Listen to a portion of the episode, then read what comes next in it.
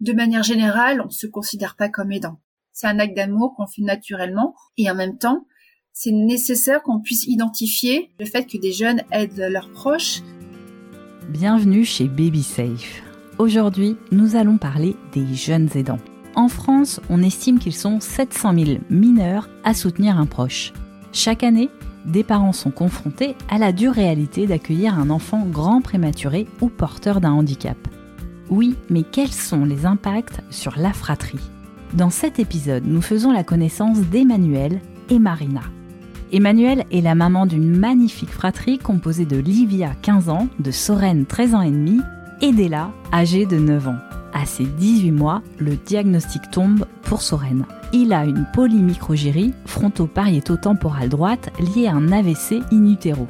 Soren souffre notamment d'une déficience motrice et de traits autistiques sévères. Il est non-verbal. Au moment du diagnostic, sa grande sœur Livia a tout juste 3 ans et demi et Ella n'est pas encore née. En deuxième partie, je discute avec la douce Marina Alrubae. Elle est l'auteur du guide Les aidants familiaux pour les nuls, paru aux éditions First, vice-présidente de l'association Pause Brindille, la communauté des jeunes aidants, et a co-créé la société Les Aidantes Co. Vous l'avez compris? Ce sujet lui tient particulièrement à cœur, étant elle-même aidante de ses parents sourds depuis son plus jeune âge. Elle nous parlera des points de vigilance à avoir en tant que parent d'un jeune aidant, des impacts de ce rôle, mais aussi de leur atout bien réel pour leur future vie d'adulte. Mais on commence tout de suite avec Emmanuel qui nous parle de la réaction de sa fille, Livia, à l'annonce du diagnostic de Soren.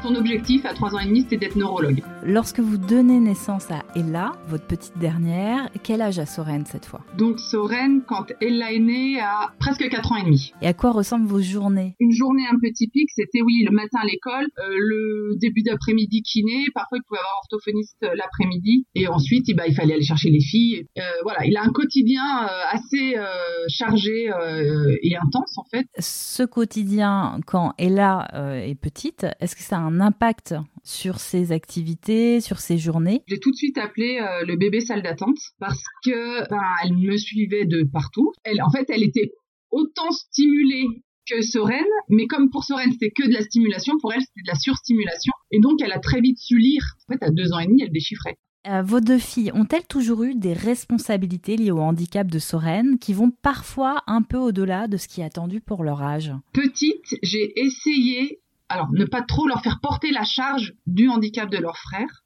Oui. Mais finalement, implicitement, elles l'ont pris quand même hmm. très rapidement. Et là, a très vite dit, de toute manière, c'est mon grand petit frère. Hmm. Et ça, ça m'a fait prendre conscience de cette responsabilité qu'elles avaient, mais surtout du regard qu'elles avaient sur leur frère. Euh, finalement, elles étaient dans le quotidien et de toute manière, d'emmener Ella à tous les rendez-vous, c'était lui faire porter la charge euh, du handicap aussi. Et que Livia ait envie de s'investir ou euh, me dise bah, je peux lui donner son bain ou mais je vais l'emmener aux toilettes ou je vais lui faire un câlin, ne serait-ce que ça. Pour moi, c'est un signe de responsabilité, de maturité. Je parle bien de du moment où elles étaient petites, entre 3 et 6 ans. Parfois, on les reprenait en disant ce n'est pas à toi de le faire. Et hum, de fil en aiguille, ce n'est pas à toi de le faire, finalement, c'est fait de plus en plus naturellement. Et qu'est-ce que ça a provoqué en, en elles, ce statut d'aidante Je pense qu'elles l'ont intégré parce que j'ai, je, je, leur en ai beaucoup parlé. Livia, aujourd'hui, n'en parle pas forcément ouvertement à ses amis. Et là, elle va en parler direct, va emmener des livres à l'école, va expliquer à toutes ses copines qu'elle a un frère handicapé. Hmm. Elles ont plus des moments de saturation, mais pas du tout dans la plainte de subir le handicap de leur frère. Est-ce que vous posez des limites pour elles dans ce rôle d'aidante C'est moi en tant que maman qui vais prendre sur moi euh, le rôle justement pour freiner l'impact que ça peut avoir sur euh, sur leur quotidien dans leur rôle d'aidante. Maintenant, elles ont leur bouffée d'oxygène chacune par le sport et par leur hobby. Oui. Et chaque enfant a son activité. Hélas, Soren, de par son handicap, est toujours collée à moi donc il prend beaucoup de place. À mon avis, c'est mon regard avec de l'expérience aujourd'hui, c'est qu'il y a peut-être des parents qui se freinent parce qu'il y a le regard des autres. Ça nous est arrivé euh, d'être au milieu d'un supermarché, de le jeter sur Soren en pleine crise parce qu'il avait besoin d'être euh, canalisé, euh, de, de, le laisser hurler, de péter des câbles et de casser un rayon parce que il était incontrôlable sur une situation. On sait que ça passe de toute manière. C'est tout. On sort du magasin, mais on a fait nos courses. Et ça, elles l'ont toujours bien vécu, ce regard posé par, par les autres? Dans la globalité et avec du recul, elles le vivent bien. Et même, je me souviens de Livia qui disait mais euh, qu'est-ce que j'aurais pu dire? Je dis mais tu dis c'est mon frère, il est handicapé et quel est le problème?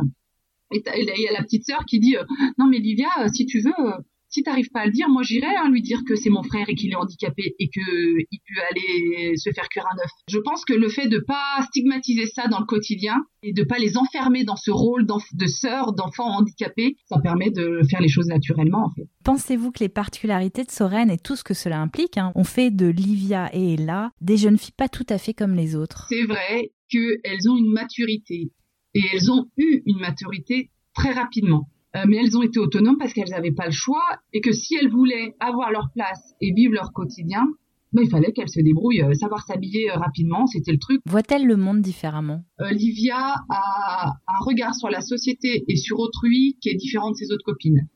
Elle a d'autres préoccupations. enfant, elle a toujours été dans son imagination, elle lise beaucoup. Je pense que ça leur donne un regard plus doux aussi sur la société. En fait, elles sont tellement dans un univers euh, qui est déjà certainement lourd pour l'extérieur, mais qui est finalement ordinaire pour nous, que le quotidien, quand on va dans la réalité, finalement, ben, c'est pas si violent que ça au final. Est-ce qu'elles ont un rapport particulier aux autres? Elles, elles, sont très inquiètes s'il y a une amie qui est pas bien, qui est malade, toujours à l'affût, à l'écoute. Elles sont très dans le soutien des autres, beaucoup. Où trouvent-elles du soutien lorsque le quotidien est trop pesant pour elle. Le côté euh, amitié, plus pour Livia peut-être aujourd'hui, ça a été un peu compliqué. Euh, le côté voilà de, pouvoir s'évader, de faire des trucs de de grande, enfin là dans l'adolescence d'aller faire les magasins. Et là, c'est vrai que le fait d'avoir euh, pris connaissance de la pause brindille, qui est une association qui est qui est pour les jeunes aidants, qui programme des rencontres, du partage entre les jeunes aidants. Mais ça permet de leur faire partager de l'oxygène, tout en sachant que les personnes, enfin les, oui, les, les, ados, les enfants avec qui ils partagent ont un quotidien euh, extraordinaire aussi. Elles se comprennent direct. Avez-vous un message pour les jeunes parents d'une fratrie? D'essayer d'être dans l'instant. Je pense que ça peut être salvateur aussi. Oui, sur 24 heures, il y aura peut-être eu que 5 minutes de positif, mais bah, ces 5 minutes, ça peut être euh, notre porte de sortie et porter cette fratrie à l'unisson.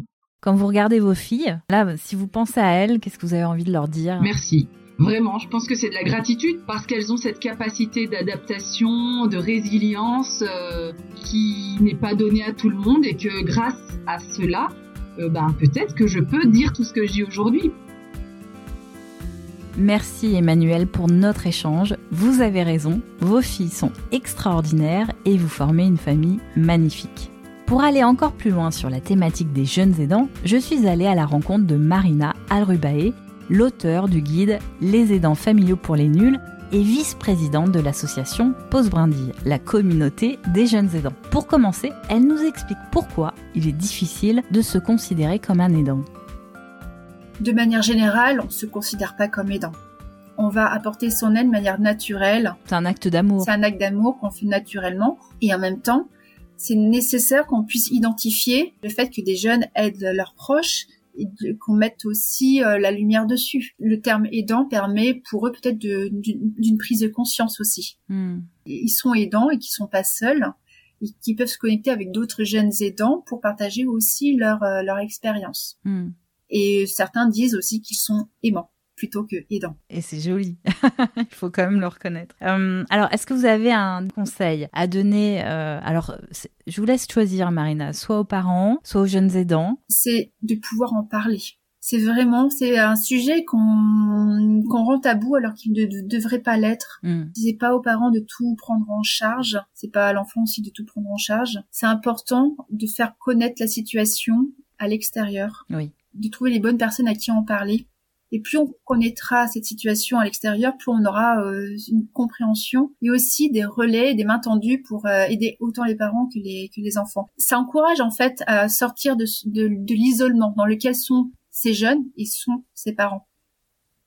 Et surtout, il n'y a pas à culpabiliser pour les parents, c'est d'arrêter d'avoir ce sentiment de culpabilité permanent. Vous faites du mieux que vous pouvez et ce que vous pouvez apporter, c'est déjà beaucoup.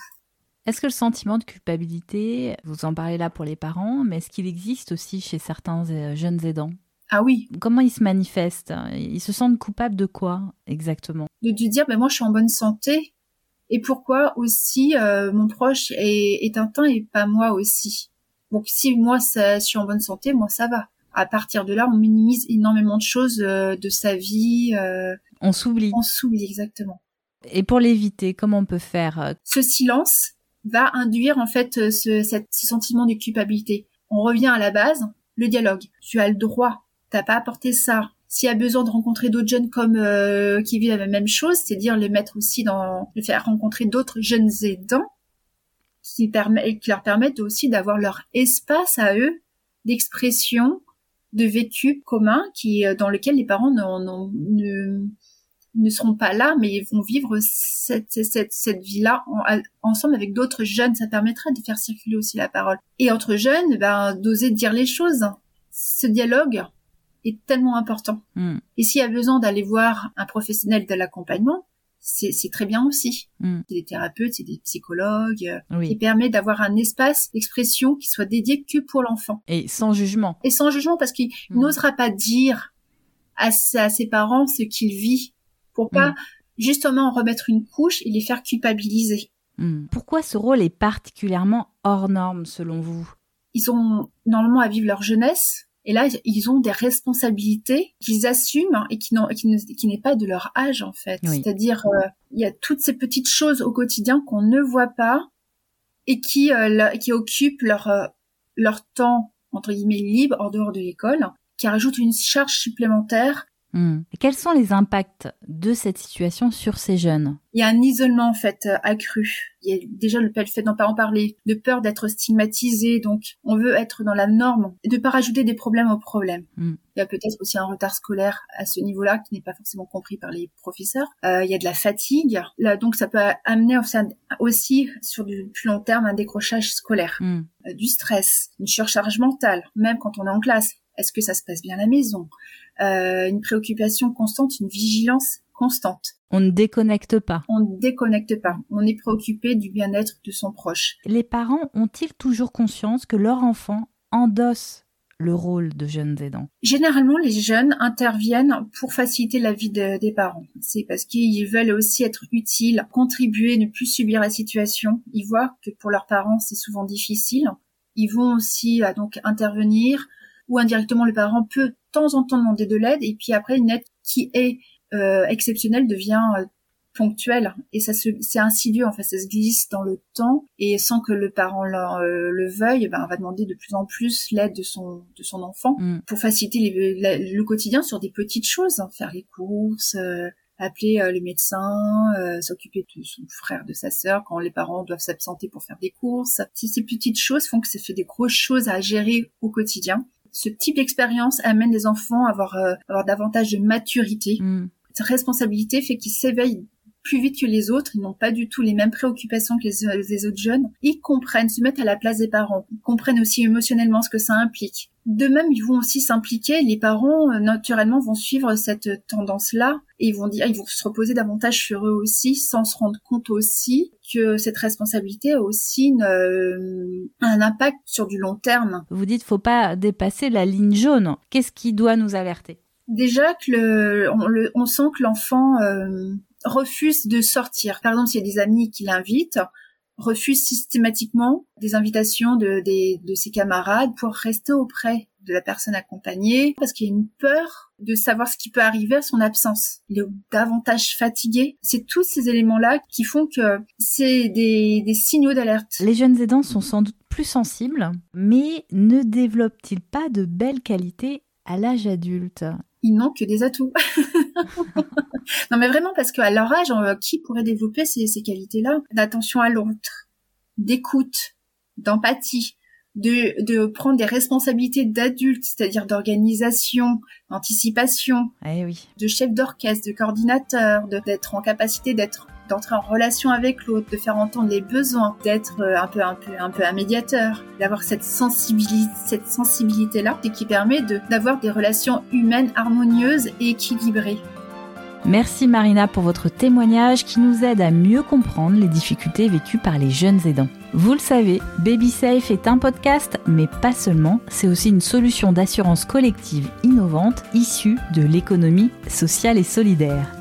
Son objectif est d'œuvrer pour qu'à terme, la totalité des parents et des enfants affectés par un accident de naissance puissent bénéficier d'un soutien immédiat et inconditionnel. Pour en savoir plus, je vous invite à découvrir le site de la première et la seule solution d'assurance collective liée au handicap à la naissance et à la grande prématurité sur babysafe.solution. Retrouvez le lien dans les notes du podcast.